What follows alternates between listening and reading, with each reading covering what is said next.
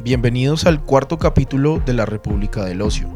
Hoy hablaremos de Spawn, uno de los títulos más influyentes en la industria del cómic desde el año 1992.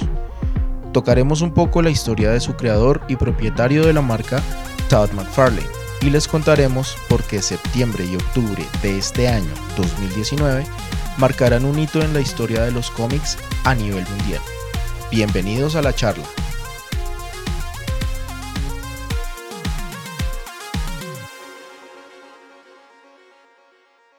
Entonces, ahora sí. 3, 2, 1. Entonces, ¿qué caja marca? ¿Todo bien? Bien, Morris, extrañándolos, Ay. extrañándolos a ustedes. Tan y a- lindo. Y a, a los que nos escuchan cada vez que sacamos uno de estos episodios. Bueno, bienvenido de vuelta. Uy, gracias, gracias. ¿Cómo estuvo ese viaje? Uy, estuvo muy bonito.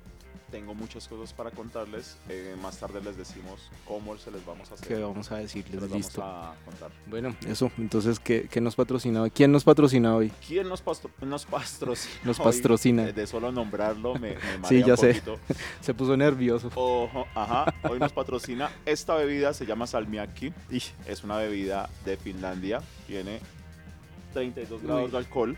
Dios mío, por Dios. Es una bebida tradicional, es como para ellos, creo yo que es como para, el, el- para ellos, como para nosotros el aguardiente. Como para nosotros la agua panela. Para nos- sí, porque ellos para gustarles Ah, tomar, caray. ay Dios mío, es una No. pierna muy bonita. Ah, bueno.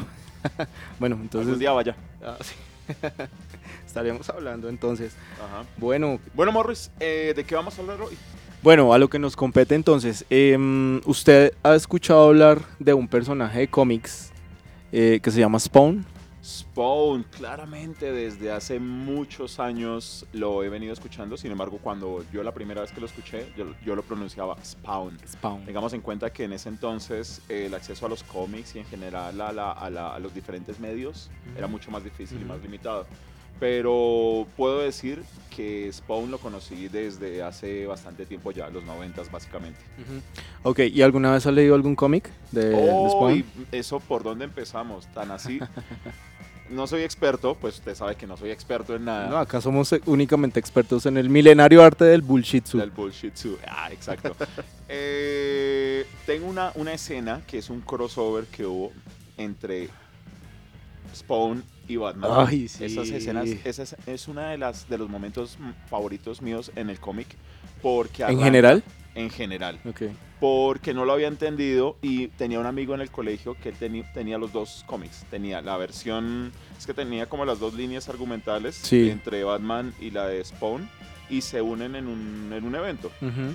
Y entonces la primera escena es como el, el- con la cara, con la herida del, del, del boomerang de Batman, el Batarang. Y, pero la tiene... El batiboomerang. el Batiboomerang. La tiene cosida con un cordón de zapato y le preguntan qué le pasó. Y él simplemente dice, me crucé con un payaso de negro. Entonces, y, y pues Un chistoso. payaso vestido de negro. Exacto, y decía, y, y después yo entendí, claro, es Batman. Esa es como mi, mi, mi, mi, mi escena favorita, no solo de Batman, sino del cómic en general. Uy, es increíble, esa escena es increíble. Es como en el 30, 28, 30, creo, algo así, ya ah, más a- adelante en la, en la serie. Sí, claro, eso fue, ese, ese es uno de mis, ah, de mis sueños que, que nunca pude cum- cumplir en, en la adolescencia de tener ese, ese crossover. ¿No? No, no porque creo que acá nunca llegó, si llegó alguien se lo llevó, bueno, pero ese crossover de, de Batman Spawn, sobre todo el de Image Comics. El de Image. El de, el de DC también estuvo acá, también me, me imagino que se acabó muy rápido y todo. Pero mm, bueno, le tengo una anécdota, imagínese que estamos como en el año mil... Pasa el año 1900. Oh, la hora del cuento Estamos- Morris. Acojo de mona. Es como Abróchense y aburranse. Ah, El año-. No, por eso estamos acá, Morris. Cuéntanos. el año 1998. Yo estaba en, en, en grado 11, o sea, eso es grado sexto para los que nos escuchen por fuera. Y yo vivía en un pueblo cerca a Bogotá, que se llama Funza en esa época. Y a mí me gustaba llegar a los... em, eh, es- hacerme en el parque a leer mis revistas. Y Ah, tengo esa escena muy clara en, en- en la memoria de, eh, de mí sentado en el parque leyendo Spawn número 20. ¿m? ¿Y por qué me acuerdo que es el número 20? Porque mi primer contacto con Spawn no fue a través del cómic, sino fue a través de la serie animada. ¿Usted vio la serie animada? Resulta que yo a usted le he contado que yo, yo tenía un primo que, que era millonario, ¿cierto? Que él era, es Ah, el mismo que tenía el Atari, el mismo que tenía el Super hecho, que Nintendo, el La mayoría de Nintendo. nosotros siempre hemos tenido como ese familiar y o amigo Que- que, tiene acceso a los medios y... Ajá. que tenía, que tenía mucho billete, mucha plata. Ajá. Entonces resulta que en la casa de él tenían HBO para el año 1900 1997. No le creo que sea tan antigua esa, esa serie. Es de 1997, la estrenaron en mayo del 97. Spawn, la serie animada, Todd Sí. McFarlane's Spawn. La estrenaron en esa, en esa época. Y mi primer contacto con Spawn fue con la serie animada. Y yo me acuerdo que estaba, era como tarde y digamos a esa hora en HBO para esa época ya pues había como franja de adultos. Pues no era así como... Ujú. Sí, no era ya la franja así de... De cine rojo. Sí, pero ya pasaban peli- películas y series ya con contenido más explícito. Sí. Y pues alguna vez, me- era un sábado, yo me quedé a, a ver qué, qué estaban presentando en HBO y salió, lo que me enganchó desde ese momento fue el- la presentación de Spawn, que sale así como el, el- el personaje en un, eh, en un callejón y está lloviendo, es oscuro y él sale así y hay muchas escenas. Y una de las cosas que más me llamó la atención es que Todd McFarlane, el creador de Spawn, Sí. sale hablando al principio de cada uno de los capítulos, por lo menos de la primera temporada, Las primera, segunda. Entonces, yo no- nunca he visto la serie, pero hace Uy. entonces un comentario acerca del... Y hace como, es como una apología a lo que va a pasar en el, en el capítulo y habla como de, es- son comentarios así como muy siniestros y oscuros acerca de qué es lo que va a pasar en, la, en, en el capítulo. Y, entonces, eso me enganchó, sí, es, es- es como una, uno de los recuerdos que tengo de la adolescencia y ya después, pues un año más adelante, yo tenía en mis manos el, eh, el, el- la- el número, el número, el número 20 de, de Spawn, que es en el que sale eh, Harry Houdini, que le enseña a, a usar eh, sus poderes a, a Spawn en parte, pues, pues sí, a, usar sus poderes en realidad. Ah, él es, él, él es la figura de mentor. Él es uno de los mentores de los de, mentores. de Spawn, Harry Houdini. Es- es- ah, sí. ok. Entonces es, es eso, es como, no sé, siempre Spawn, desde que yo lo leo, en- desde ese año del 97, 98, ha estado siempre a mi lado, ¿sí? Entonces es como una de esas eh, series que a mí me gusta siempre como recurrir, como leer, como saber qué está pasando y todo. Y entonces, eh, pues hoy vamos a estar hablando precisamente de Spawn y eh, pues algo que va a pasar y está pasando, de hecho, algo muy importante en los cómics que está pasando durante este año 2019. Ok, vamos a estar hablando de un evento, ¿cierto, Morris? Sí. Ese evento consiste, no quiero dañarle la sorpresa porque a Morris, la sorpresa no, lo que él va a decir, porque definitivamente él es el spawn maníaco acá. Ah, pero hace poco tuvimos la oportunidad de, de- de- de tener cierta, cierto tipo de celebración en el mundo de los cómics, ¿no? El Ahorita. pasado, Eso fue el 4 de septiembre. el pasado 4 de septiembre. Ujú. ¿Qué pasó, Morris, en esa fecha? El 4 de septiembre de 2019 salió a la venta el número 300 de Spawn. Eh, y el 2 de octubre, creo que es 2 o 3 de octubre, va a salir a la venta el número 301. ¿Cierto? Ajá. Entonces, pues para muchas personas eso puede que, que- que no diga nada, pero para o pues esos números como bueno, sí, es otro número, es otro, o sea, una persona que, que venga leyendo, no sé, Batman o que venga leyendo X-Men y dice como pf, 300, o sea, eso no es nada, es, son que 20 años, casi 30, eso no es nada. Eso no es nada. Pero dentro del mundo del- de los cómics significa mucho, sobre todo de los cómics a nivel eh, pues de Occidente, sobre todo en Estados Unidos. Sí. Eh, aquí pues somos eh, un poco lejanos en cuanto a ese mundo, ¿cierto? Em, entendemos de cómics, sabemos qué pasa con ellos, pero digamos especialmente en el cómic pues norteamericano, que es como una de las grandes cunas, eso significa muchísimo. Sí, adelantándome ¿Cierto? un poco a lo que vamos a hablar, y por vamos, va hoy, eh, quiero decir, Morris, eh, el hecho de que ese personaje en particular haya llegado a ese número en particular, que como acaba de decir Morris, puede que no sean sino como 20 años más o menos. Pues desde el 92 que salió, 92, o sea, ya, pues uy, ya van a ser casi Casi- 30. Casi 30 años, pero comparados como a la, a, la, a la industria del cómic, que vamos como para 80, en teoría es poco, pero hoy vamos a explicar por qué es tan importante ese número en el contexto de los cómics eh, en Estados Unidos y las implicaciones que tienen no solo, me atrevería a decir que no solo en el mundo de los cómics, sino en, el, en general en el de cualquier tipo de... de- en, en el, en, de En el mundo producción geek, en, ah, ok, en- sí, claro, en la producción en también. la producción, en el mundo geek, como acaba de decir, Ujú. pero todos aquellos que, que viven de su trabajo, hoy vamos a hablar un poco más de, de eso y vamos a explicar por qué estamos dedicándole un episodio completo al número 300 de Spawn. Al 300 y al 301. Entonces, una de las cosas, una de las características eh, que tiene Spawn es que eh, el personaje y todos los productos que le rodean eh, pertenecen no a la editorial eh, Image Comics, que es la que, pues, lo- eh, la encargada de, de publicar ese título, sino que pertenecen exclusivamente a su creador y eso es muy importante, ya vamos a ver ahorita por qué. El creador de Spawn, como ya lo dije hace un, un ratico, se llama Todd McFarlane. Él es canadiense. Bueno, vamos a estar hablando también em, un poco más adelante. Pero entonces, digamos, el hecho de que un creador sea el dueño de los derechos de, de- de su creación en Estados Unidos tiene un nombre y es eh, Creator Owned o propiedad, propiedad del, del creador. Ujú. Entonces, bueno, ustedes se estarán preguntando como, bueno, ¿y por qué estos, eh, estos tipos están haciendo tanto énfasis en que pues expone eh, propiedad exclusiva de, de su creador. ¿cierto?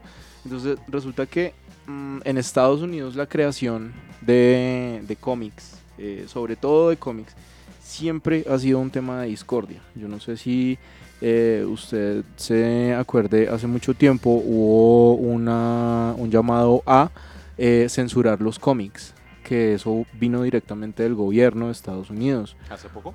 Uf, eso fue hace mucho tiempo, como en los años 50. Ah, el de com- eh, Comic Approval, sí, sí, sí me acuerdo, claro. hubo, tipo de censura que hubo. hubo quema de cómics. ¿sí? Eh, bueno, y entonces, digamos, por ese lado, siempre ha sido un, un tema candente en los Estados Unidos. Y pues además de eso, el hecho de que de, de, de la creación en sí también es un tema de discordia, ¿cierto? Y es tanto que al día de hoy existe en Estados Unidos algo que se llama el acuerdo de propiedad de creador en los cómics o Creator Ownership Agreement. Ajá. ¿cierto? Entonces, eh, bueno, ahorita vamos a explicarles en, en un ratico qué es lo que significa eso. Ujú.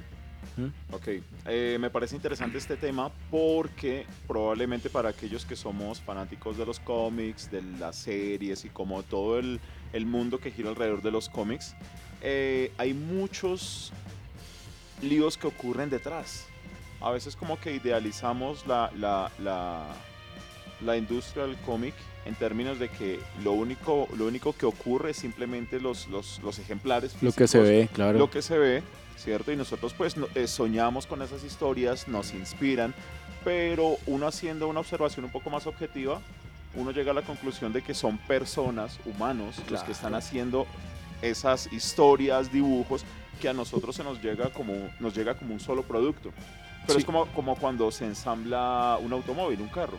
Pareciera que solo simplemente salen, pero hay como bastantes partes, Cosas detrás. eh, hay des- de- Ujú. demasiados procesos y diferentes personas haciendo diferentes cosas que probablemente nunca se vayan a ver, etcétera, y el producto es lo único que nos llega, pero todo eso que hay detrás, en este caso de los cómics, Y ah, lastimosamente no siempre ha- debería ser como en los cómics, como que el bien y el mal, el, el- pues luchando, pero el bien siempre tiende Sí. a, a- a- a vencer, pero al igual que en la vida sí. en la vida real eso no ocurre y es de incluso duele un poquito enterarse de eso que pasa detrás de los cómics, ¿no? Y usted hace, eh, hizo un comentario en algo que me parece que es demasiado válido y es que detrás de los cómics están, hay humanos, ¿cierto?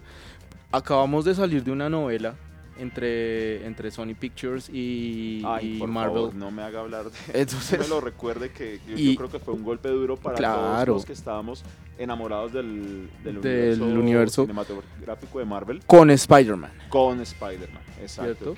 Porque, o sea, de por sí el, el universo cinematográfico de Marvel es un, es un evento que no se ha visto, no se había visto nunca en la historia del cine.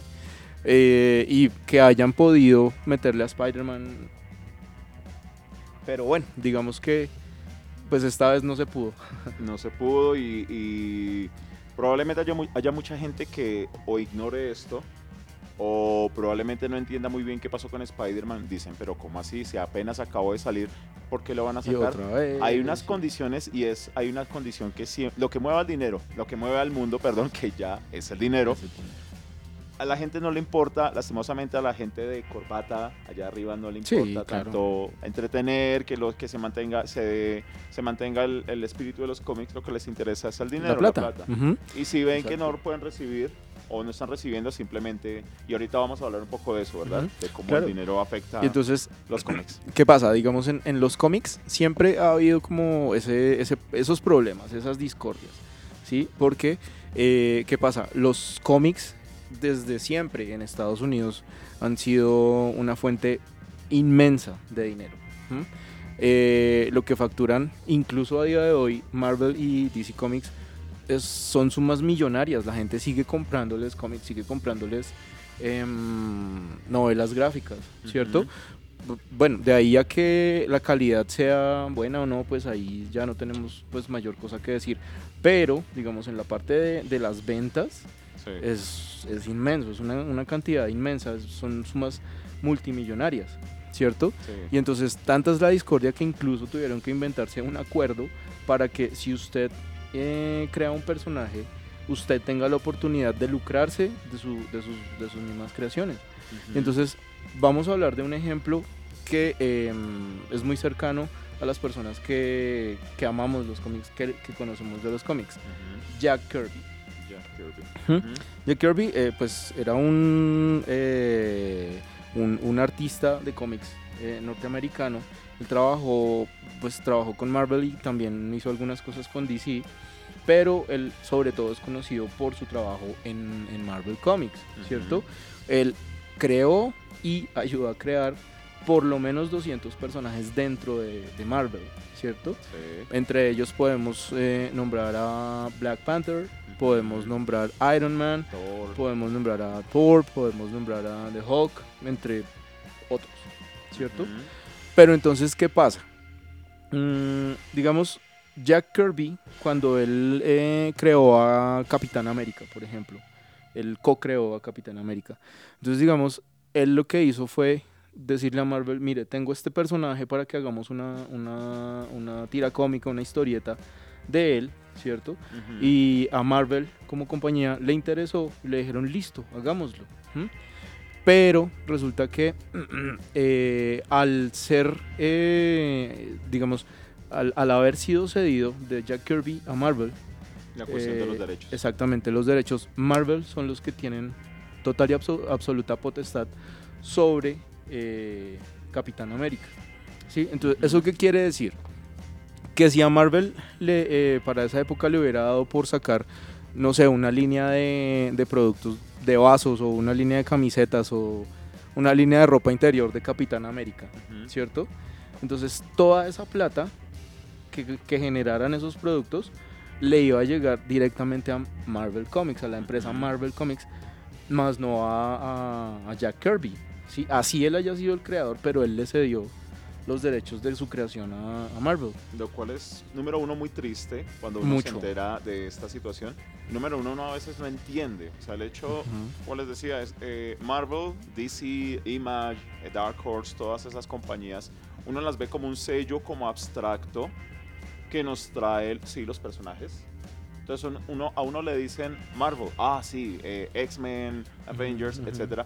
Pero detrás de, ese sello hay un montón de personas, hay un montón que desde los, los CEOs, pues la gente de corbata, eh, los trabajadores y tenemos lastimosamente, en el, no sé, se daba más en el pasado que los autores por alguna u otra manera, y me atrevería a decir que es porque no eran como conscientes o no estaban pues, o, probablemente, imagínense ustedes en la situación, son un escritor joven, son un, un creador, un dibujante eh, que está tratando de vender su producto, resulta que lo llevan a una compañía, la compañía pues lo que le interesa es hacer, La dinero, plata, claro. lo hacen a uno firmar unos papeles y uno dice listo, ¿cierto? Claro. Y lastimosamente, así uno no le hayan dicho, no, no le hayan explicado, y digamos que el hecho de haber acordado eso y haberlo cedido, que, que- que uno no puede imaginar cómo si yo lo creé, Claro. eh, la gente, el- en este caso la compañía, se quede como con las regalías, con el dinero que produce esa, esa, esa producción, ese producto, ¿no? Exactamente. Y entonces ese fue el caso de, de- de Jack Kirby. De Jack Kirby. Él, pues hasta lo que se sí, lo que se sabe de eso es que él tenía un contrato firmado o por lo menos un acuerdo en el que eso podía ser así, ¿cierto? Digamos, mm, para dar un ejemplo un poco más eh, como traído al, al- al mundo real, aquí en Colombia nosotros tenemos una figura de, de esa clase de acuerdos o de esa clase de contratos que se llama contrato de prestación de servicios. ¿Cierto? Ah. Es exactamente lo mismo, ¿cierto? Ajá. Usted en el contrato de, en el contrato de Jack Kirby, Es- sí, es por ejemplo, de- me imagino que decía que el, el servicio que él iba a prestarle a Marvel Comics era dibujar cierto número de viñetas a lo largo de un mes, ¿cierto? Ujú. Y él tenía que comprar- cumplir con esa cuota de viñetas y al final del mes a él le daban una cantidad acordada previamente. Ujú. ¿Mm? Entonces eso es lo que pasó, eso es lo que, lo que eh, en realidad pasó entre Jack Kirby y, y Marvel Comics, ¿cierto?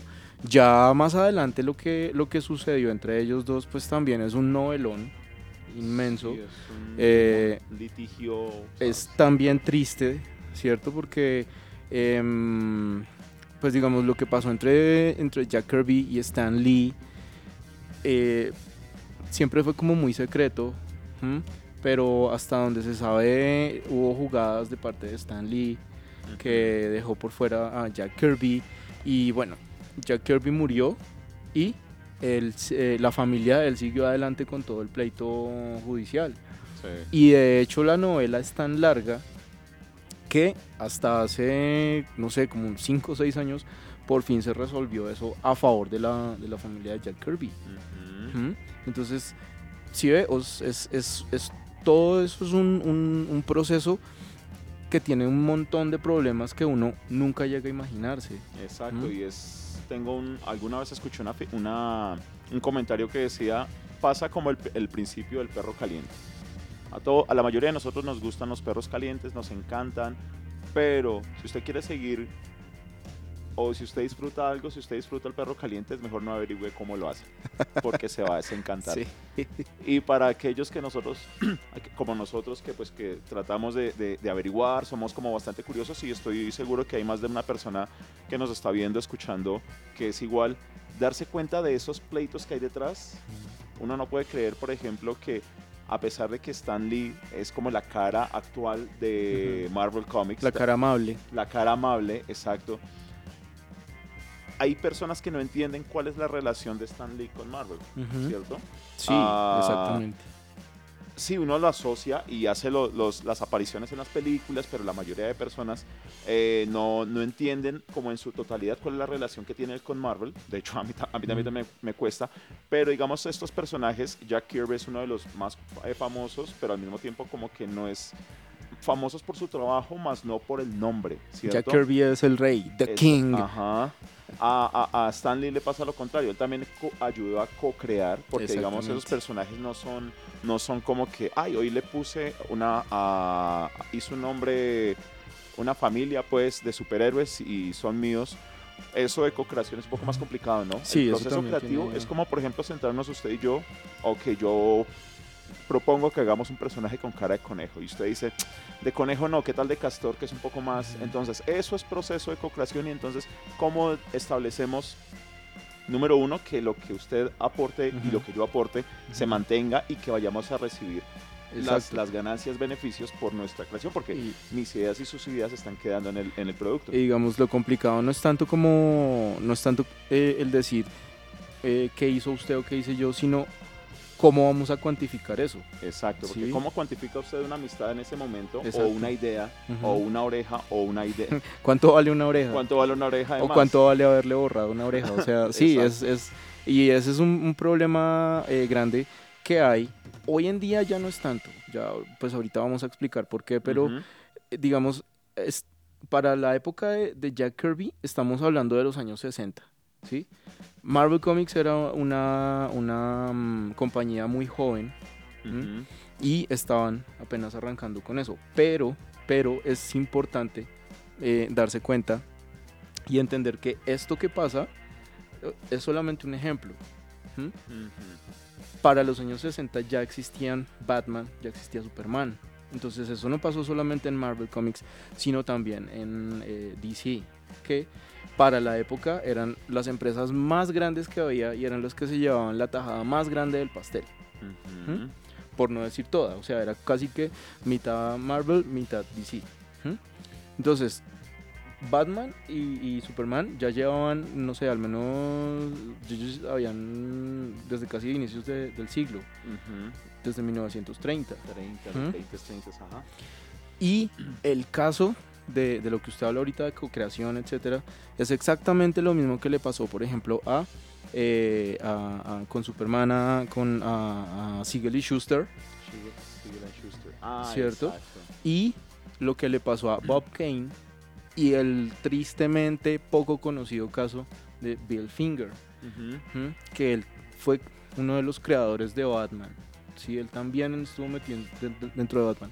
Y ese hombre sí murió en la miseria, sin, sin obtener un solo peso de todo lo que, lo que creó o, o todo lo que generó Batman. Ajá. Entonces, digamos, esos son casos, sí son tristes, con- eh, entender y saber esa realidad que hubo dentro de, de la industria del cómic eh, en algún tiempo, pero también es algo, a mí me parece muy apasionante, ¿sí? Porque yo Ah, claro. he seguido los cómics, eh, como alguna vez le conté, desde que era muy pequeñito, y exactamente es lo mismo, o sea, uno, uno joven, un peladito de 7, 6 años, usted mira y, lee y ve a Spider-Man y hace todas sus monerías y sus peripecias, y a Batman agarrando a los ladrones, a Superman volando, a los X-Men, etc. Entonces uno lo que ve es eso, lo que usted decía ahorita. Pero detrás de todo eso y empezar a descubrir como todo ese drama que hay detrás, a mí me parece, siempre me ha parecido muy interesante. Saber cómo Spawn llegó al, al número 300, que es lo que estamos, lo que vamos a tratar más adelante, es supremamente apasionante para mí. Exacto. Sí, sí, definitivamente esas historias eh, complementan la experiencia que se tiene con los cómics. Los cómics no simplemente son ese producto que nos llega en las, en las páginas o de manera digital, sino detrás hay un montón de personas e historias y de sueños, porque así como por ejemplo están los personajes de cómic que están tratando de vencer al mal y que pues es la continua lucha del bien y del mal, es casi una, una proyección de esas historias personales que tenían estos creadores. Y lastimosamente es, es, es un poco frustrante saber que no siempre se gana. Y por ejemplo, Jack Kirby hace ah, en el, el 28 de agosto cumplió 102 años, creo. Pues hubiera cumplido 102 Ujú. años. No, ya muy Eh, viejito. Se hubiera cumplido porque, bueno, ya no está. Pero ya hubiera cumplido hace como dos, a- 102 años, ahorita este 28 de agosto. Ujú. Y él murió sin, sin, sin recibir como ese, esa... eh, no es tanto el dinero, es el reconocimiento que, que haga el, la compañía y por consiguiente el generar el mundo para, la, Claro. para con el autor. es Claro, como, por ejemplo, ¿el qué? Claro, porque durante el- la época de Jack Kirby, la época en la que él estuvo vivo, eh, los fanáticos siempre lo amaron. Es que, de hecho, los creadores de, de, de cómics de, digamos, durante la época, durante la década de los 80, eran superestrellas. Y Ujú. Jack Kirby, pues, por eso le decían The King. Ajá. Digamos, dentro de los, de, de los fanáticos y dentro de la comunidad del cómic de creadores, todos sabían quién era él. ¿Mm? Sí. Eh, pero, tristemente, Marvel se dedicó a hacerle como una campaña de desprestigio de que él era el malo, de que él quería robarles dinero, cuando pues en realidad las cosas fueron diferentes. No digo que fuera al contrario, pero fueron diferentes. Sí. ¿Mm? Sí, son esas historias que, por ejemplo, debido a las limitaciones tecnológicas y de los medios de comunicación, esa historia es relativamente nueva porque muchos de nosotros no conocíamos esa historia, sino No. hasta que después se empiezan a ventilar los, los, los, los pleitos que ha llevado la familia y pues que se vuelven noticia. Entonces eso es gracias pues a la tecnología actualmente, pero no me imagino cómo se hubiera sentido, cómo se sintió él o cómo se sintieron por ejemplo los, los, los, los creadores de Superman que nunca vieron, nunca se vieron eh, reconocidos por su obra, es otra- por ese es- aporte a la humanidad. Claro, ese, yo creo que ese es otro, ese, ese tema puede ser para dar para otro capítulo por lo menos. Exactamente. Lo que pasó con Siegel Schuster, lo que pasó con, con Belfinger y Bob Kane. Eh, y muchos otros. Es que fueron, ah, digamos, la, la industria tenía, no sé si usted alguna vez ha escuchado hablar eh, historias acerca de la industria musical antes de Napster, antes, antes de- de- del Internet Nah, es muy parecido. Entonces, usted era un cantante, usted era un artista y firmaba con alguna disquera grande, Sony Music, Universal, eh, la- las que hubieran en esa época. Y era igual, usted firmaba un contrato por tres álbumes. Y la disquera usted le pagaba cierto eh, dinero por esos álbumes. Pero eh, la disquera se lucraba vendiendo discos, se lucraba con las entradas de, de los conciertos, se lucraba con parafernalia que saliera en cuanto al, al artista, ¿cierto? Exacto.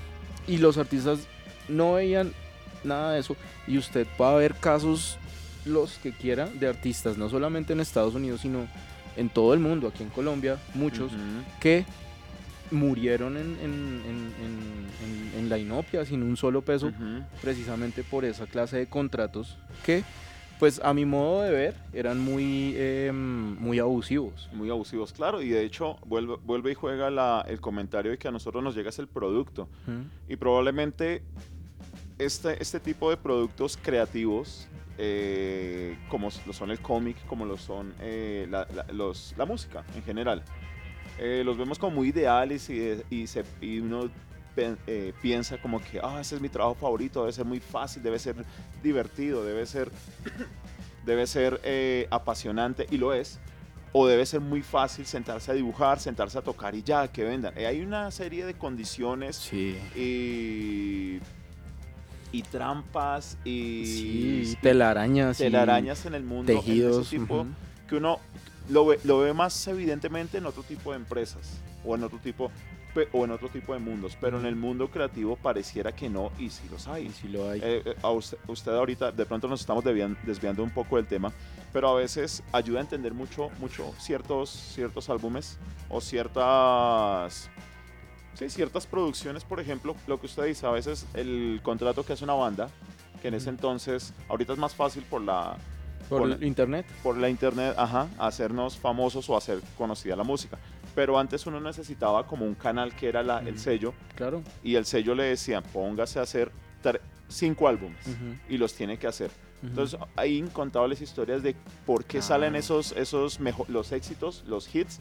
Eso es una manera de tratar de cumplirle a la, a la empresa. Y ah, en ese momento no se me ocurre ninguno, pero sí he escuchado de varios casos en los que o hay álbumes que se nota pues, que baja la calidad y esa es una de las razones, o que salen esos compilados, el tributo y el que no, no el tributo no, los compilados, los éxitos, eso es una manera de, de- de que los artistas tratan de Claro. luchar en contra de esas, de esas condiciones Exacto. abusivas. al mismo al mismo Elvis Presley si seguimos hablando de música. Frank Sinatra, todos ellos tuvieron que, que enfrentar muchas veces esas condiciones y estamos hablando de Elvis Presley y Frank Sinatra, que pues son, sí, o sea, son referentes de la música. Sí. Pero bueno, digamos ya siguiendo un poco con, con el tema, em, digamos, algo, eh, ah, una industria en la que no pasa esto, y es totalmente lo contrario, es en la industria editorial. En la industria editorial tradicional, ¿cierto? Eh, ¿Qué pasa? Usted siempre ve un, em, un escritor que dice bestseller. Ujú. Entonces, pues, ¿qué pasa? Las editoriales hacen tratos y eso es clave en lo que vamos a hablar más adelante, que las editoriales hacen tratos, hacen negocios con el, eh, el escritor para que los dos saquen beneficios. Entonces usted ve autores como Stephen King, que son multimillonarios gracias a que ellos hicieron unos tratos que les favorecieron con las editoriales y así Sí. ha sido siempre. Usted ve por ejemplo a alguien como J.K. Rowling, la escritora de, de Harry Potter. ¿sí? Y ella tiene total control sobre su obra, ¿sí? Ella decide si salen o no películas. Em, bueno, también de alguna forma lo que pasa con la obra de, de Tolkien. Ah, ok, sí. Eh, bueno, tengamos en cuenta que la industria la, la literaria, pues en el caso de, sí, de las la producción literaria es mucho más antigua que la del cómic. Sí, claro. Entonces, obviamente, estoy casi seguro que lo que pasó antes, eh, eso que, no- que vemos en los cómics, de que hemos cubierto un poco hoy, ah, pasó en la compañía de los cómics. No sé, de hecho, hay, no, no soy, insisto, no soy experto en nada, pero hay una condición, eh, no sé si todavía aplica en cuanto a los derechos de autor, y es que antiguamente Ah, bueno, ahora cualquier persona puede hacer una película de Frankenstein, de porque actualmente esos derechos son como del mundo. Si yo puedo Sí. hacer una película o de Frankenstein o del hombre lobo, esos son personajes que inicialmente fueron de autor y la, su- la persona en su momento recibió la- el reconocimiento, lo que sea, y entonces a partir de cierto tiempo, o sea, el- los derechos no son para siempre, para el autor, y Sí. supongo que esto pasará con la, autor, la, la escritora de Harry Potter, ese eventualmente pasarán como para el, para el mundo, quedan como de libre, de libre manejo, eso tiene un nombre, pero no voy a hablar ahorita de eso. Pero es lo que pasó con esos personajes, digamos que ahorita puede cualquier personaje hacer un, de cualquier persona hacer una película de Drácula, por ejemplo, porque los Mm. derechos no y por, hemos- por eso Mm. hemos visto tantas versiones. Eso me Sí. da ideas. Mm, esa- Debe- Deberíamos. Pero por ejemplo la, la industria de los libros es mucho Drácula en más antigua. Transmilenio. y el, los cómics son, a pesar de que ya vamos a cumplir casi 90 años, Sí, es que es absurdo. es Pues los cómics no- como los conocemos, ¿no? Porque pues obviamente eh, han salido teorías que dicen que los antiguos egipcios Sí, ya hacían cómics. hacían cómics, sí. No, eso es otra Ok. discusión. Sí, Pero sí, o sea, esto de los derechos es un mundo sí. a veces frustrante, pero como lo acaba de decir Morris, es bastante apasionante, ¿no? Porque incluso a- a- para todos nosotros que nos gustaría eventualmente crear, hacer un aporte al, al mundo la, con, la, con una pequeña fracción de la popularidad y o calidad que lo hicieron ellos, yo, yo ya quedaría Uy, feliz. sí, claro. claro. Pero hay que entender como todo ese mundo, ¿no? Ese mundo de los derechos, de, de las cuestiones legales, ¿no? Ujú, Exactamente, exactamente. Pues siguiendo con el tema de los cómics, estábamos hablando de eh, Jack Kirby, todo el caso y la época de los, ah, de los años 60, los locos años 60. Entonces, resulta que después, bueno, llegan la década de los 70, llega la década de los 80 y pues con esas dos décadas especialmente van a llegar muchos cambios. Eh, digamos, ahorita no vamos a adentrarnos en- en- en ese tema, por lo mismo, porque yo creo que esto de los derechos y en los cómics, etcétera, nos puede dar también, por lo menos para una serie de capítulos. Sí. Entonces, ¿qué pasa? Dentro del, del mundo de los cómics, el caso de Jack Kirby es famoso. Desde que, desde que pasó, desde el mismo momento en, que, en el que todo sucedió. ¿Y por qué se dio a, a conocer ese caso? Porque todas las personas que estaban relacionadas en el mundo de los cómics, artistas, creadores, eh, editores, se encontraban en convenciones, en reuniones, eh, todo lo que tuviera que ver con el mundo de los cómics y pues se iba regando la, la palabra.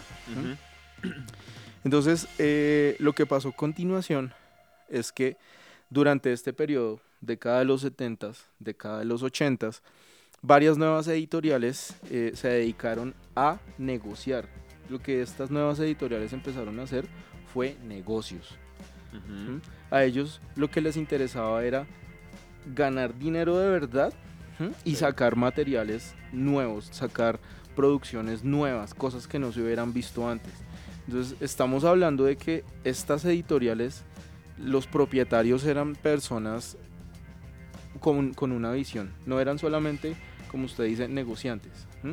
Haga de cuenta ver a, Kevin Feige.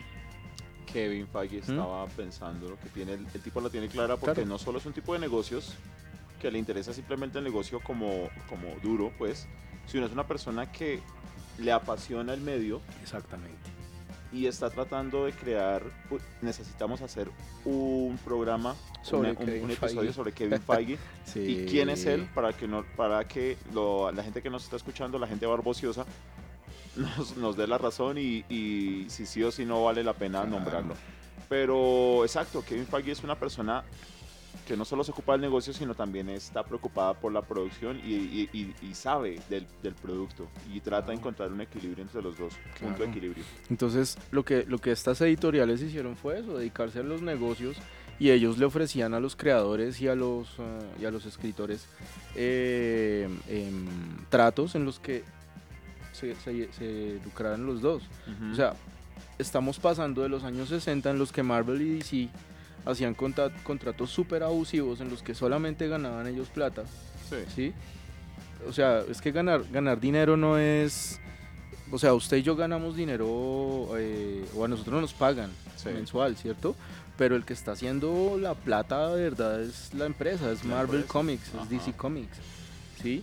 Y, e, y, es eso lo que, lo, que, lo que tanto pelearon, porque las condiciones no eran las mejores, ¿sí? Estamos hablando de la vida en los 60 en Estados Unidos que era complicada. de, de, personas que estaban creando arte. Porque pues usted se sienta a mirar un libro de, de, del arte de Jack Kirby. O sea, es, el tipo era un genio. Exacto, digamos que a pesar de las limitaciones, porque en este momento la tecnología permite muchas cosas, facilita muchas cosas. Sí, claro. Pero el hecho de hacer los cómics de manera física, es decir, sentarse, así como aparece normalmente en las imágenes de cómics, eh, de, de internet, perdón, en su mesa de dibujo, a sentar, a tinturar, a crear, y sobre todo que él creaba efectos alucinantes sí, con solo papel y tintas. Y un, y un, y un lápiz y, tinta china. Y hacía, por ejemplo, recuerdo... Y su pipa. y su pipa. El, el, efectos, por ejemplo, esos, esa, esa, ese efecto como sideral, personajes.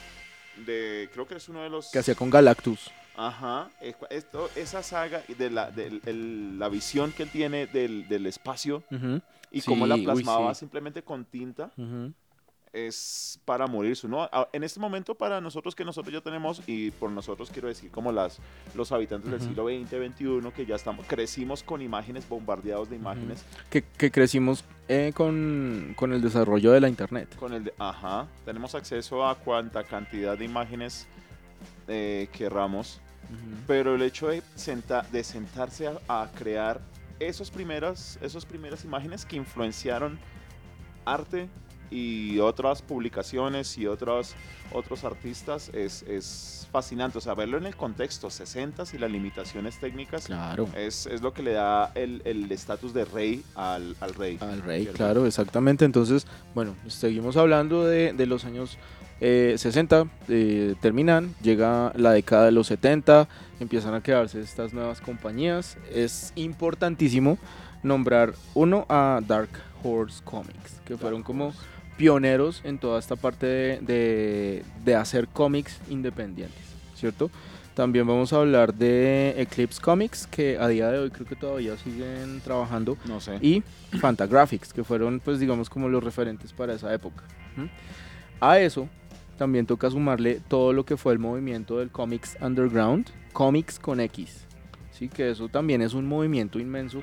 A eso también podemos dedicarle un capítulo entero para hablar de qué son los, los cómics con X que hicieron, porque fueron importantes en la época de los 60, etcétera, etcétera. Bueno, y ah, ya para el, finales de los 70, inicios de los 80, empieza a unirse a todo este movimiento nombres grandes del cómic. ¿sí? Estamos hablando personas como Alan Moore, que pues si alguien no sabe quién es Alan Moore, hay un lugar en el infierno para quien no sepa quién es Alan Moore. Pero para el que no sepa, Pero para el que no sepa y a alguien le llegue a preguntar quién es Alan Moore, Alan Moore es sálvense diciendo sí, que Watchmen. Alan Moore es el creador de Watchmen. el creador de Watchmen. Esa es el- como la carta El más- escritor, el escritor de Watchmen, del sí. escritor de Watchmen. Pero ya saben que van para el infierno. Pero van para allá. Exactamente. Eh, también se les, se les unió, pues digamos, no es que se hayan encontrado como una tarde en un bar Alan Moore y todos y ay, vamos. No, sino, o sea, fueron cosas que fueron pasando. Neil Adams, que él es famoso por el trabajo que hizo con Batman durante los años 70 en, en los cómics, pero él es más famoso por darle el, em, la forma, digamos, a Green Arrow Sí. y sobre todo a Linterna Verde. ¿Mm? Digamos, el Hal Jordan típico de, de- de su, de su antifaz ya, y los guantes blancos y el, el tipo ya mirando como, el- siendo como el protector de la tierra Sí. en todo su, su esplendor de Linterna Verde, se lo debemos precisamente a este señor, a este señor Neil Adams. ¿Mm? Mira. Y, y también eh, vamos a encontrar el nombre del señor Steve Gerber, que ¿El aquí es, él hizo un personaje que a usted le cae muy bien, que se llama Howard the Duck. Ah.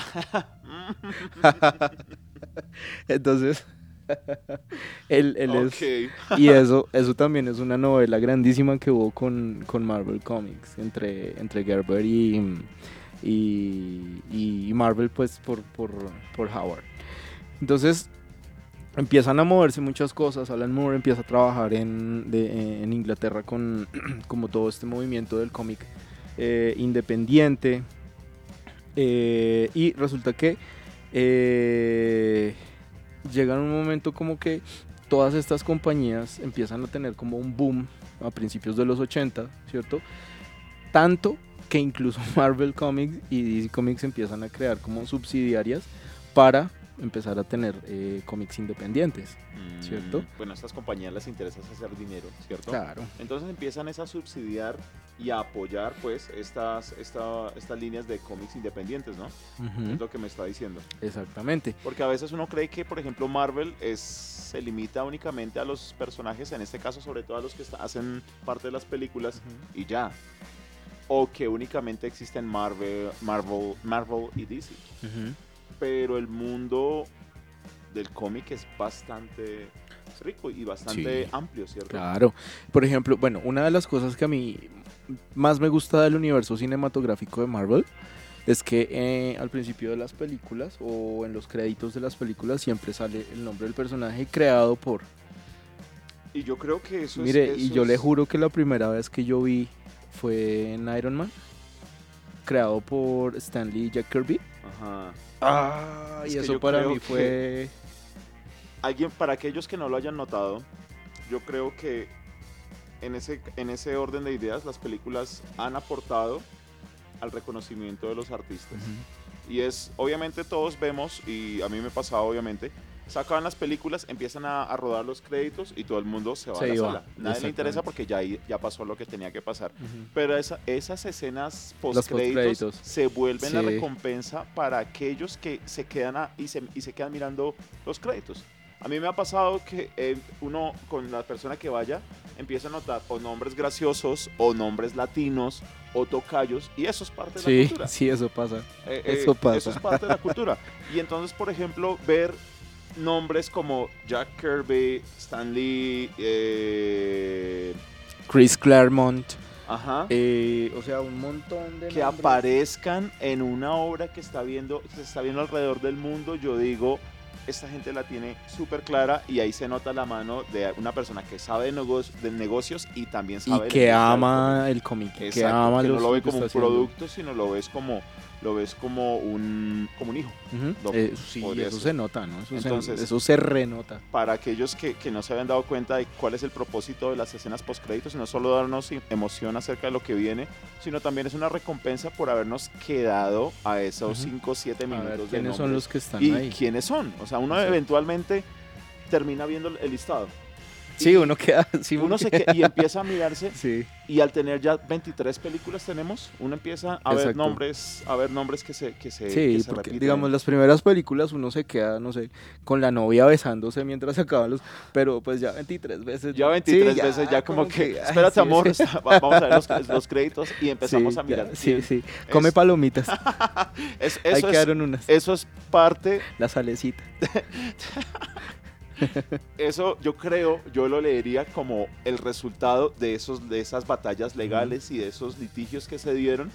Esto es como darles a los creadores, y no solo a los creadores, pues a los autores intelectuales, Ujú. sino escritores, los de efectos de sonido que igual tienen una, una, una participación pues grandísima Ujú. en la, Exacto. Y mire que, película. mire que el, digamos, durante la época, durante la década de los noventas, yo compré muchos cómics, coleccioné muchos cómics. Y a mí me gustaba mucho mm, mirar en los créditos quién hacía qué, ¿sí? Saber quiénes eran los escritores, los, los dibujantes, quiénes entintaban, quiénes hacían el lettering, eh, quién hacía el diseño de, de las páginas, todo. Y siempre me, me- me interesó por eso. Y yo creo que lo que hizo Marvel, nuevamente, volvemos al MCU, lo que ellos hacen es retomar todo eso, ¿sí? Y darle el, el espacio que se merece a todos los creadores, ¿sí? Y lo que usted dice es cierto, o sea, usted se queda esperando la, la, mm, la escena post créditos para ver qué pasó. Algo que me súper sorprendió, que me resorprendió ahorita en Once Upon a Time in Hollywood. Ah, ok. O sea, qué pena si les voy a spoilear, pero bueno, esa película tiene Este una es el- escena post créditos. Ajá, y este es el momento, vamos a, a dejar como la información en dónde deben como saltar al minuto para que no escuchen esto No, y no, no, no. nos odien. No, no, no, no creo que vaya a... No, no les voy a decir qué pasa, pero, pero, Bueno, si tiene la oportunidad, vuelva al cine y espérese, o sea, no se vaya de, del- de la sala, sino hasta que de verdad se haya terminado la película y espere a ver esa escena post créditos que se hace Tarantino, que, o sea, eso es delirante, hermano, es una cosa increíble. ¿Mm? Entonces, vea, hasta allá ha llegado el, el- el- el caso de, de los postcréditos. de hecho, exacto, yo veo, yo creo que veo cualquier tipo de película y como que ya es a quedarme, a ver qué pasa. Sí.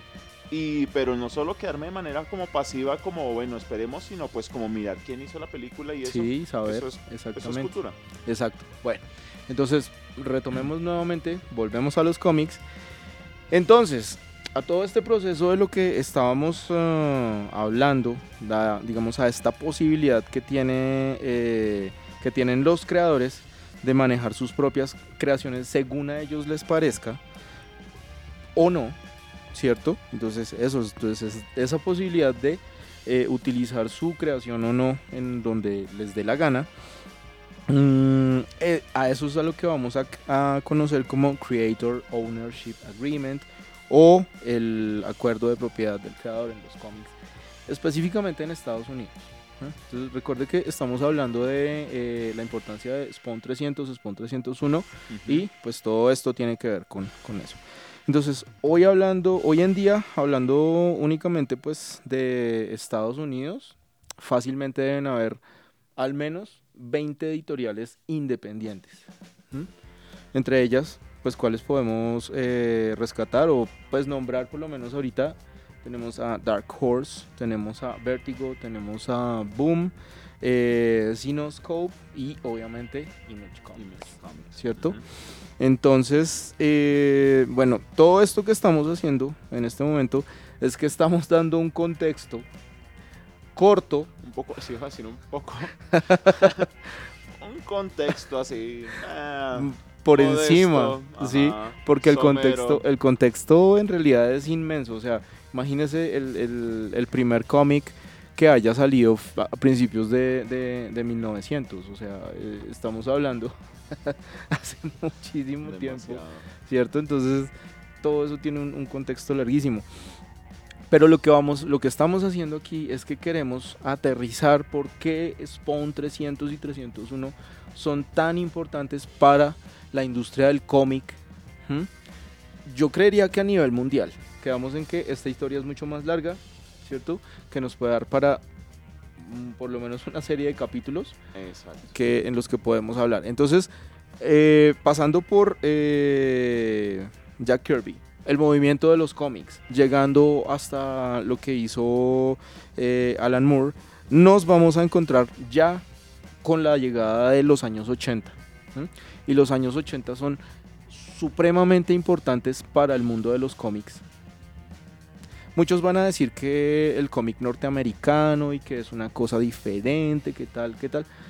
Pero en realidad el cómic norteamericano, digamos, mar- marca el canon a, a nivel mundial. Se hacen cómics en todas partes del mundo, pero el referente siempre va a ser el cómic norteamericano. Entonces llegamos a los años 80 y pues obviamente mm, en esta época se dan a conocer los reales pesos pesados de la industria. ¿m? No solamente estamos hablando de Alan Moore, sino que también estamos hablando de, Frank Miller, estamos hablando de Neil Gaiman, de Jim Lee, estamos hablando de Dave Gibbons, que son nombres que, o sea, tienen un peso grandísimo en toda la, la industria. ¿m? Son, son personas que le dieron forma al cómic como lo conocemos hoy en día, ¿cierto? Eh, Neil Gaiman eh, sacó Sandman durante los años 80, sí, o sea, y es toda un- una historia que de verdad cambió la manera de hacer cómics y la manera de narrarlos. Lo mismo que hace eh, eh, Jim Lee con sus dibujos, lo mismo que hace Alan Moore con sus narraciones, etc. ¿Cierto? Entonces estamos ya hablando directamente de los años 80 y estas personas empiezan ya a arriesgarse a hacer sus producciones independientes. Alan Moore después del trabajo que hizo con, con Watchmen, entonces ya empieza a trabajar otras cosas, hacer otros títulos diferentes, eh, empieza a trabajar ya con eh, From Hell, eh, hacer otras cosas que ya empiezan a separarse más de, de las, eh, de las editoriales directamente. Y durante esta época, a mediados de los 80, se da a conocer uno de los que fue la, una superestrella de los cómics que se llama Todd McFarlane. Es un canadiense dibujante que, mire, yo admiro mucho la, la- la historia de, de este señor, de, de- de Todd McFarlane, porque es una de esas historias en las que él tuvo que esforzarse para llegar a donde está hoy. Eh, él es un eh, eh, negociante, sobre todo, es, un- es una persona que la tiene súper clara con todo lo que hace, ¿sí? es coleccionista, es eh, vende y, y- y compra artículos de, de colección de, mm, de béisbol porque él ama su béisbol, bueno. Pero toda la, la vida de él tiene como muchos altibajos y entonces a mí me apasiona mucho porque es que él es un tipo como usted, como yo, que ha vivido en muchas cosas, que le ha tocado duro. ¿m? Y a mediados de los 80 él se ganó la titularidad de The Amazing Spider-Man. O sea, casi nada, ¿cierto? ¿Qué pasa con The Amazing Spider-Man? Era pues obviamente como el, el título más importante que había en, en- en Marvel para la época junto con X-Men y pues algunos otros. Pero pues está, estamos hablando de Spider-Man que siempre ha sido el que más ha facturado dentro de, de Marvel Comics. ¿Por qué es importante este señor? Eh, Todd McFarlane, se preguntarán ustedes. Me pregunto yo, ¿qué hace que este señor, Doug McFarlane, nos haya puesto a dedicarle un episodio? Resulta que Todd McFarlane creó a Venom. El archienemigo de, de, de Spider-Man, Spider-Man. él creó a Venom. ¿sí? Bueno, hay eh, otras personas que también ayudaron, que fueron, y también de hecho hay un, un fan de Spider-Man que también eh, se le considera como co-creador. Pero digamos, la forma, el, el estilo, todas las características del personaje e incluso la personalidad se le deben a- al señor Todd McFarlane. al, al señor Doug McFarlane. Porque de hecho, cuando empezó a tomar un poco más de conciencia en cuanto a los cómics, pues ya empecé a tener un poco más de bagaje, etcétera, siempre me molestó que estos dos personajes, Spawn y Venom, fueran tan similares. Sí, Y ahora entendemos por qué. exactamente. Exactamente. Entonces tenemos que, bueno, Spawn fue, eh, perdón, Venom fue creado por, uh, por Todd McFarlane.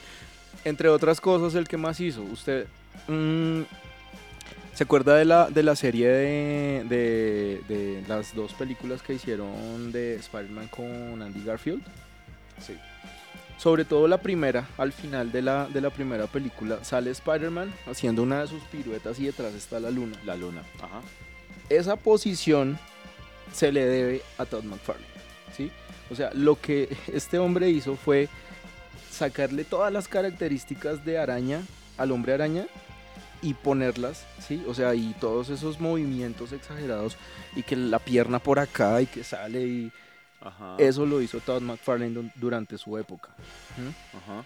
El diseño actual que, que hay de la, mm, de la telaraña de Spider-Man, antes era como una mancha blanca con unas rayitas eh, negras, Sí. así súper suavecitas.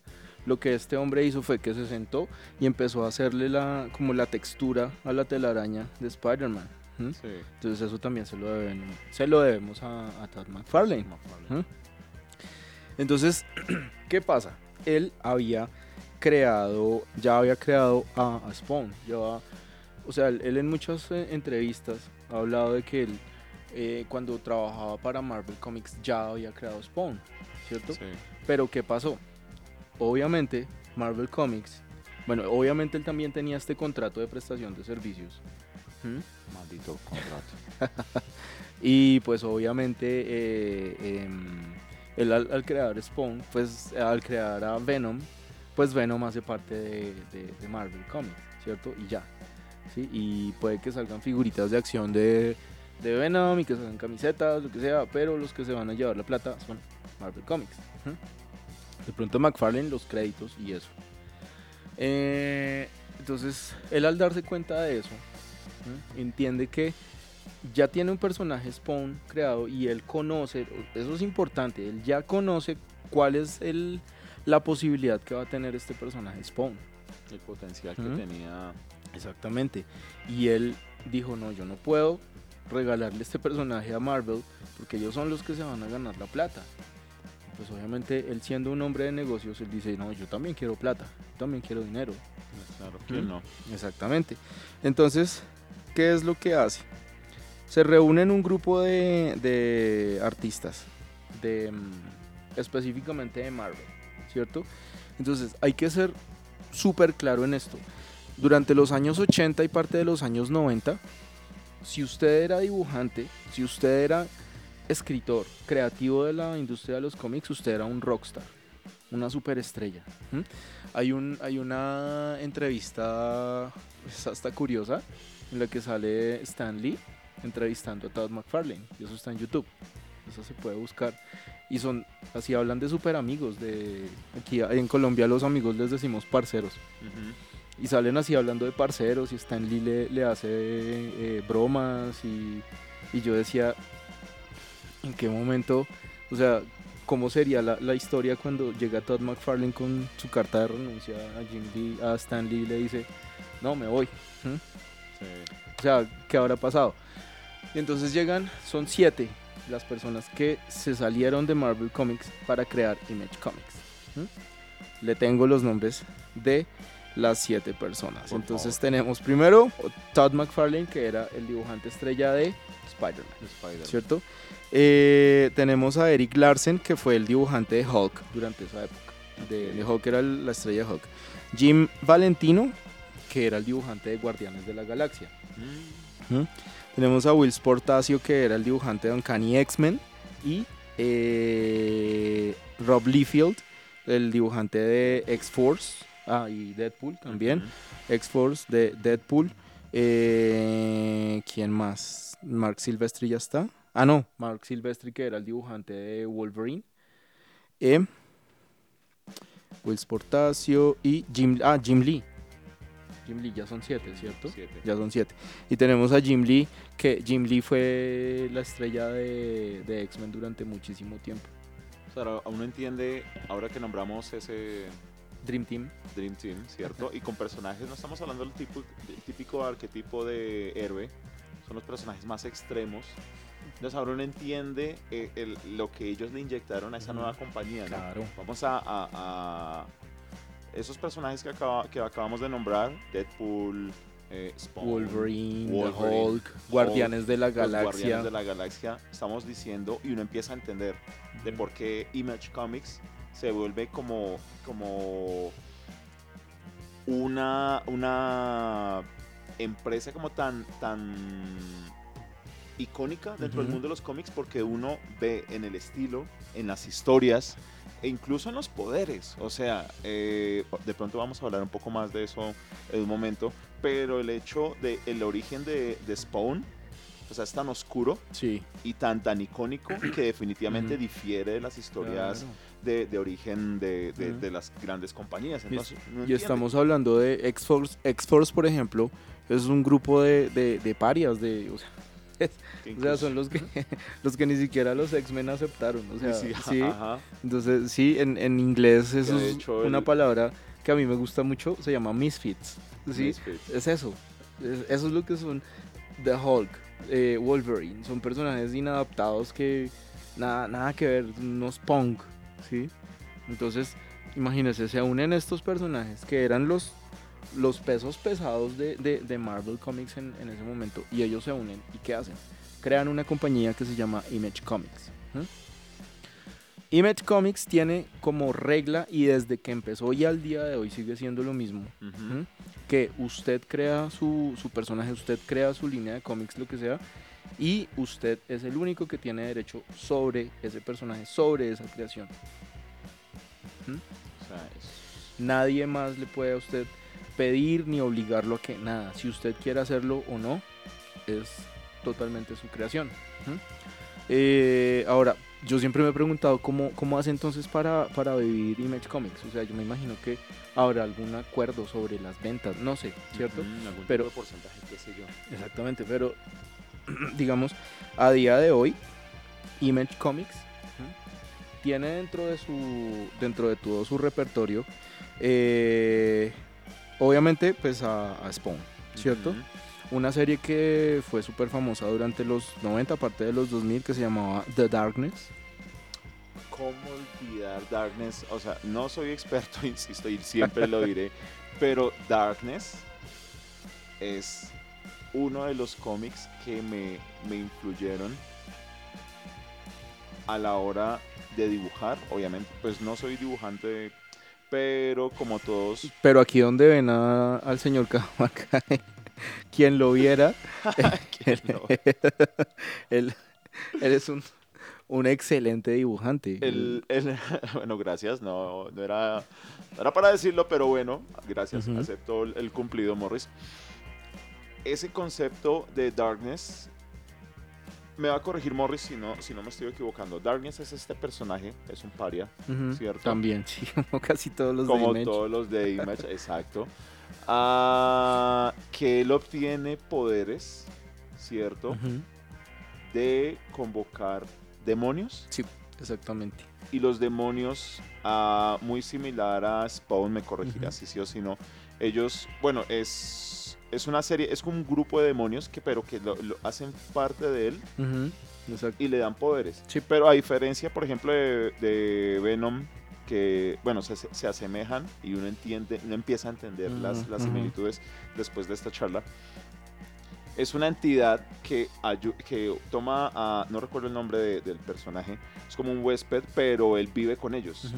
Y eventualmente pues se le unen, se vuelven uno, pero cada personaje son varios, son con varios eh, entes y le ayudan. Ujú. Entonces ellos, ellos hacen una masa que me, yo creo que fueron de las, de, las, de las influencias más grandes que tuve en cuanto a dibujos en los cuadernos. Me encantaba hacer personajes retorcidos, esas Sí, masas claro. con dientes y garras. Y eso es súper noventero. Eso es súper noventero. noventero. Algún día, yo creo que en Barbociosos voy a mostrar lo que les estoy diciendo. Esas masas Los- que, que yo se las voy a mostrar porque ac- acaba- me acaba de tocar usted una parte. Una fibra. noventera.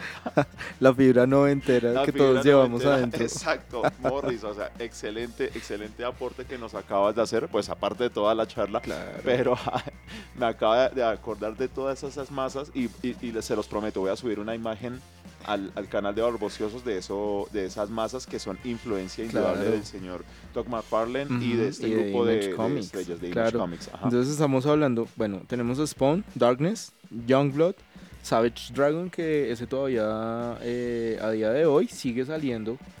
eh, Savage Dragon, lo que pasa es que la historia de, de Savage Dragon en cuanto al, al creador es hasta graciosa porque el tipo es supremamente perezoso y él en muchas entrevistas dice eso, dice que a él le gana la pereza. Me acuerda Sí. cierto, cierto autor de fantasía, escritor de fantasía, que no quiero nombrar por- porque le da un ataque de corazón a Morris.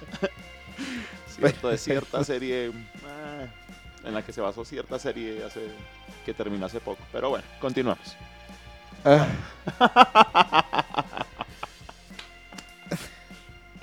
Pero bueno, Morris, lo siento, lo siento, Ay, tenía sí. que hacer la referencia, pero continuemos Bueno, hablando de autores perezosos.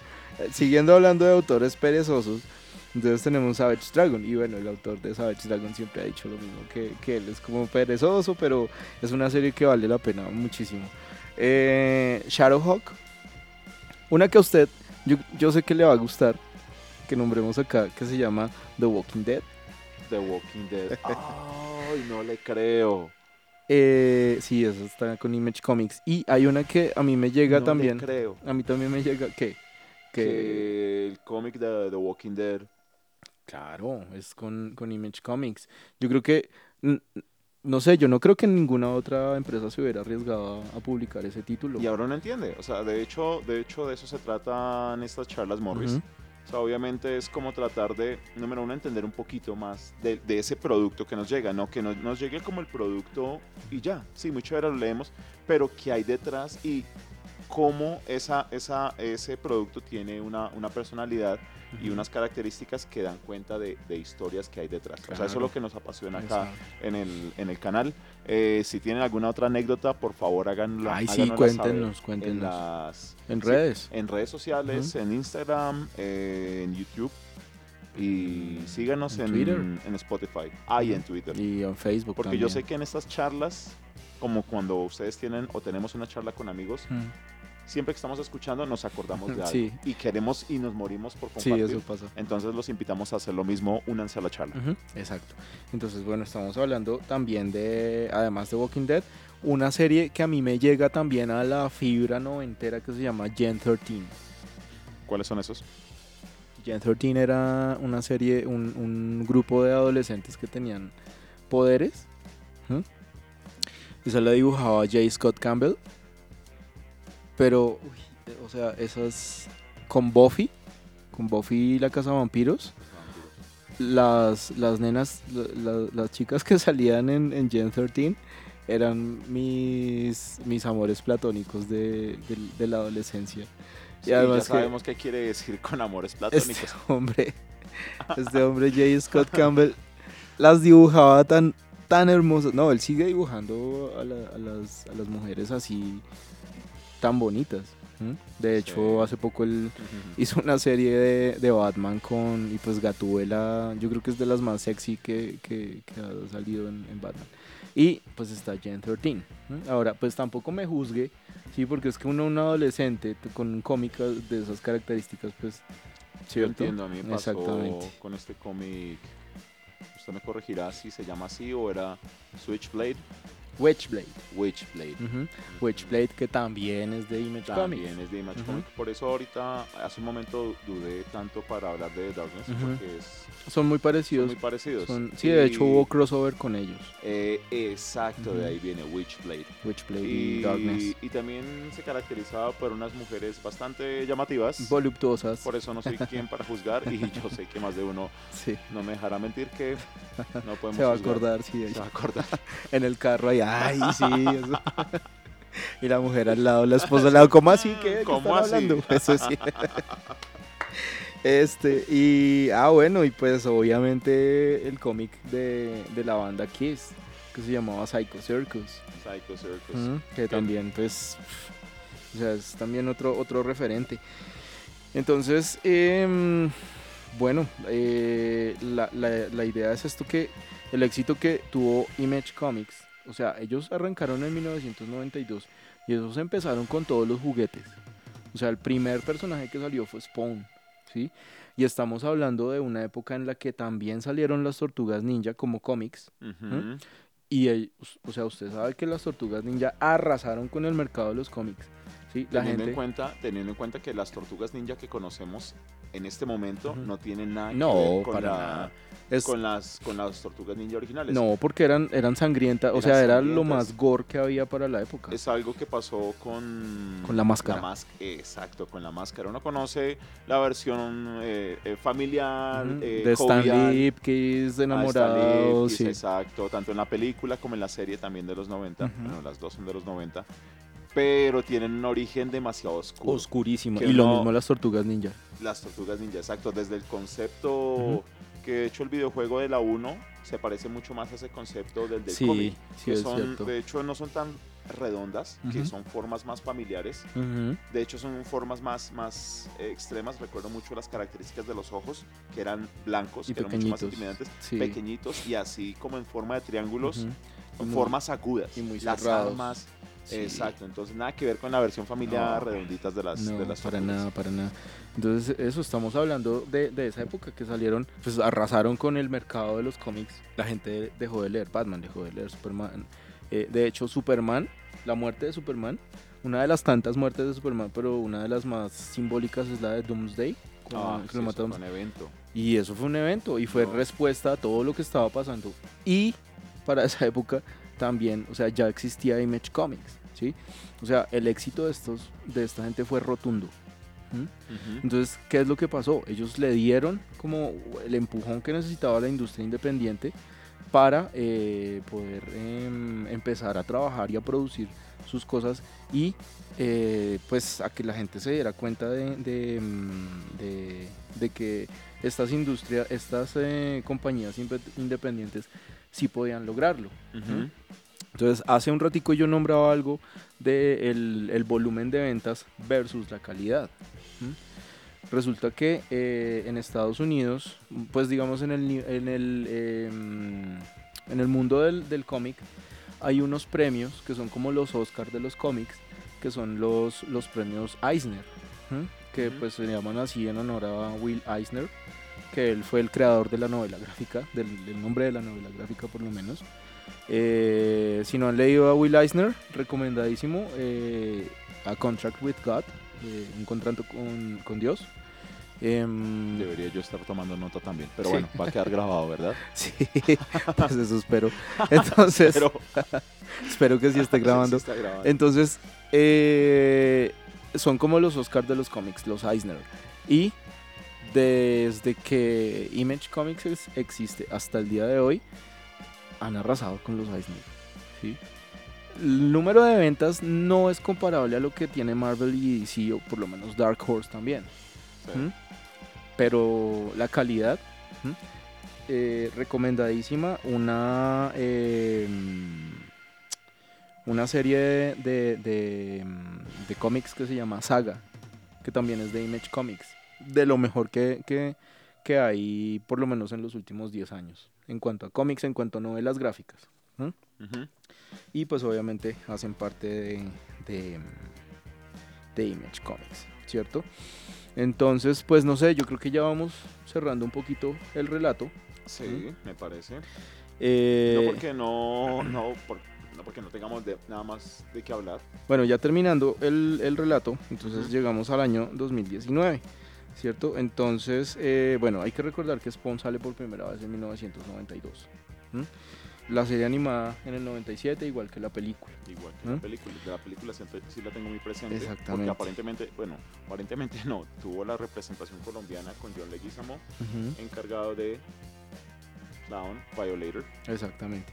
Entonces. Sí, Clown, Clown Violator. Entonces, bueno, ¿por qué son tan importantes los números 300 y 301 en, en Spawn? Entonces, pues primero, resulta que el primer, el 301, va a romper un récord que al día de hoy solamente poseía el artista Dave Sim con Cerebus. La obra se llama Cerebus. Es un cómic también, pues, súper recomendado. Cuando puedan leerlo, háganlo. ¿m? Eh, y este cómic, Cerebus, y pues eh, Dave Sim eh, ostentaban el título de ser el único cómic norteamericano enteramente pues poseído por su creador y que llegó al número 300. ¿sí?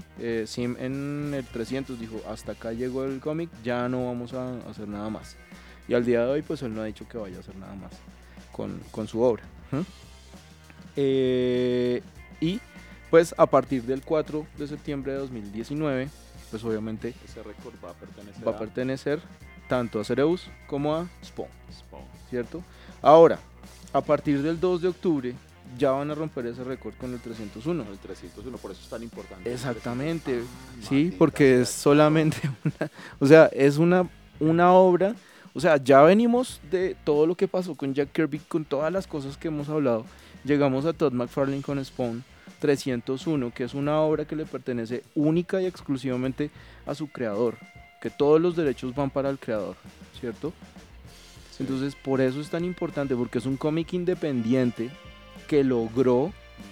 mostrarle a la, a la industria del cómic norteamericano que es una cosa tan complicada, mostró decirles, mire, acá estoy yo, ¿sí? Y yo soy capaz de sacar adelante un, un producto que tiene mucha promesa, que puede lograr muchas cosas, y lo hizo, y lo hizo, solo, ¿cierto? Entonces, eh, eso es como el, el, eh, la, la importancia que tiene el, el- el personaje de, Personaje. de Spawn y, todo lo que ha pasado. 300 y 301. Entonces, concluyendo, el 300 es importante porque alcanzan el mismo récord de, De Cerebus. de. Ajá. Y en el 301 lo están rompiendo. Entonces, si ustedes tienen la oportunidad de adquirir el- la edición, la, el, el 301, el número 301, Ujú. se lo recomendamos porque van a ser parte de la historia.